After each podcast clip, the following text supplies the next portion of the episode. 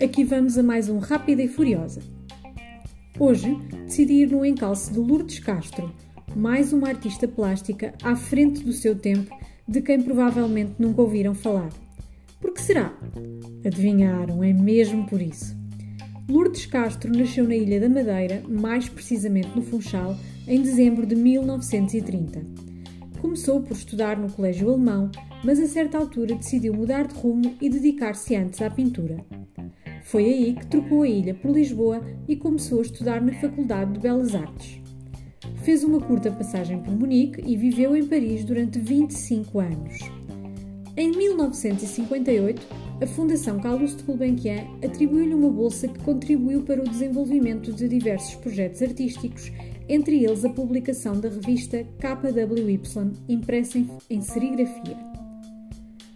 O tema central da sua obra foi a sombra, que explorou nas mais diversas técnicas, tendo realizado inclusivamente o grande herbário de sombras, além de a ter explorado noutros suportes revelariam subtilmente a riqueza de um mundo que passa despercebido à grande maioria das pessoas que correm atarefadas. Em 1983, a artista regressou de forma permanente à Ilha da Madeira, onde continuou dedicada à sua arte. O governo português distinguiu-a com a Medalha de Mérito Cultural pelo seu contributo para a cultura, em 2020, no dia em que celebrou 90 anos. Lourdes Castro morreu com 91. No Funchal. Aconselho-vos a procurarem a obra dela, porque tudo o que disser aqui fica aquém da beleza das suas peças. E deixo-vos com umas palavras muito bonitas que disse em 1961 e que, na minha curta investigação, encontrei publicadas no Jornal Público.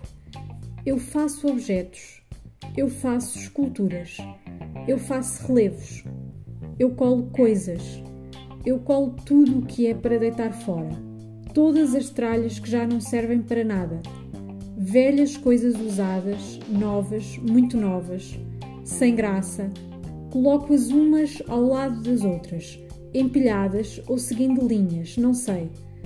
Quais espaços em volta ou espaços nenhuns, cheios, pinto tudo a alumínio.